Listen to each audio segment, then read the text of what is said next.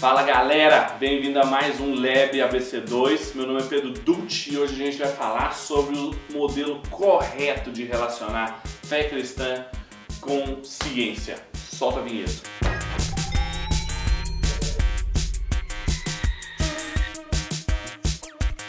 Nas semanas passadas, a gente mostrou como que nós vivemos numa era absolutamente científica e tecnológica e que não é por causa disso que a gente vai deixar de ter uma fé cristã vigorosa. Mas a pergunta é como que a gente relaciona fé cristã com ciência? Eu mostrei que existem várias formas muito populares, muito comuns de relacionar as duas, mas são erradas, que colocam a fé e a ciência como inimigas, que colocam elas muito próximas e acabam fundindo, misturando as duas. E tem aqueles que falam que elas são independentes, que uma não deve conversar com a outra. Eu não acredito em nenhum desses modelos porque eu acho que eles todos têm problemas graves. Eles não respeitam a história, eles não respeitam a Bíblia e eles não respeitam a própria ciência. E o que eu quero apresentar para você hoje é o que a gente chama de modelo do diálogo ou da complementaridade. Ou seja, de que fé cristã e ciência estão em diálogo constante desde o seu nascimento e que as duas se complementam quando nós vamos explicar alguma coisa na realidade.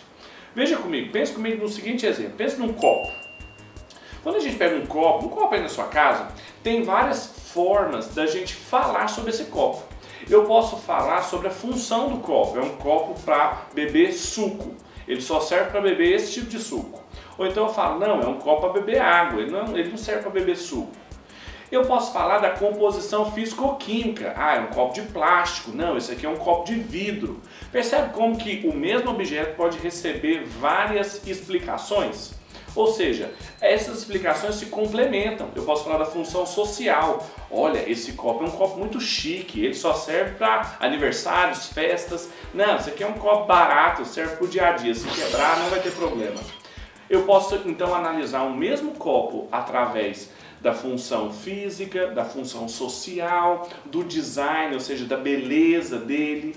Assim acontece com todos os elementos da realidade. Eu posso analisar a mesma experiência que uma pessoa teve tanto de um ponto de vista científico, como também de um ponto de vista teológico, religioso. E o que eu quero mostrar para vocês com isso é que a gente não precisa abrir mão da nossa fé para ser um cientista verdadeiro, para ser muito bom em qualquer área das ciências humanas ou naturais como também a, a, nossa fé ela é enriquecida pela ciência.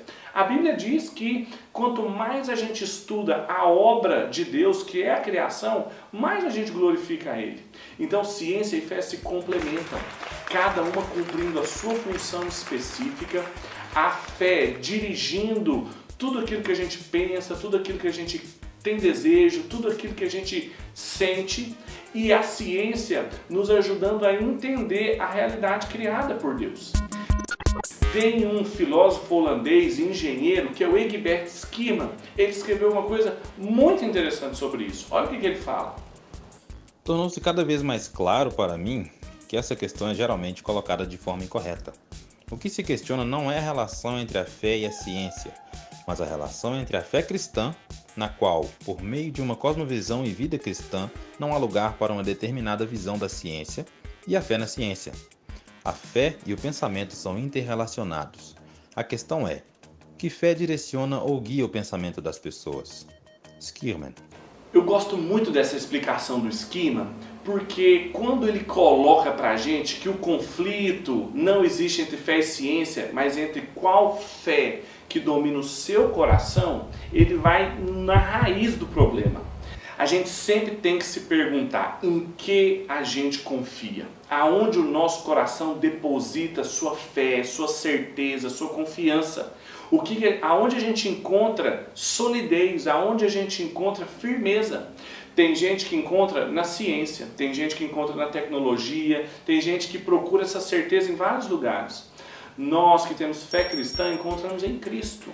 E essa certeza de que Cristo é o nosso Deus e de que Ele é filho de um Deus que criou todas as coisas, vai nos fazer cientistas melhores, porque a gente vai poder dar muito valor para a natureza, para o trabalho científico, para os trabalhos de ciências humanas e para as pessoas que estão ao nosso redor, mas a gente não vai precisar colocar nossa confiança nem nessas pessoas, nem na realidade. Porque se a gente fizesse isso, a gente ia se decepcionar, porque essas coisas não são dignas de confiança como Deus é. O que eu estou querendo mostrar para você é que para você ser um crente verdadeiro e um cientista verdadeiro, você não precisa manter essas duas áreas da sua vida independentes. Você pode ser um cientista muito bom na sua área, como também você pode ser fiel a Deus na sua área. O que vai governar, o que vai dirigir as suas decisões de organizar a sua vida é essa pergunta que o Skirman fez. Qual fé orienta a sua prática científica, a sua vida de estudos, a sua vida pessoal. Se for a fé no Deus e Pai do nosso Senhor Jesus, que criou todas as coisas e que é a melhor pessoa para falar para a gente como que cada uma delas funciona, é muito provável que nós vamos ser grandes cientistas. Agora, se for uma fé e uma confiança em alguma coisa que é só uma parte da realidade, a gente sempre vai ter uma visão reduzida de todo o resto.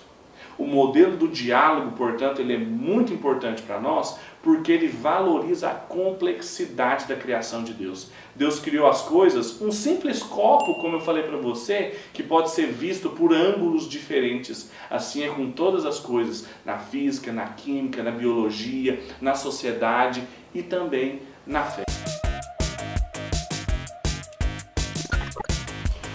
Eu voltei aqui para te falar uma coisa. Aqui embaixo vão ter links para você conferir mais conteúdos no site da ABC2 que vão continuar a discussão do vídeo anterior. Até a gente lançar o vídeo na semana que vem, você vai poder continuar estudando, lendo, assistindo coisas e indo para vários lugares que vão aprofundar essa discussão.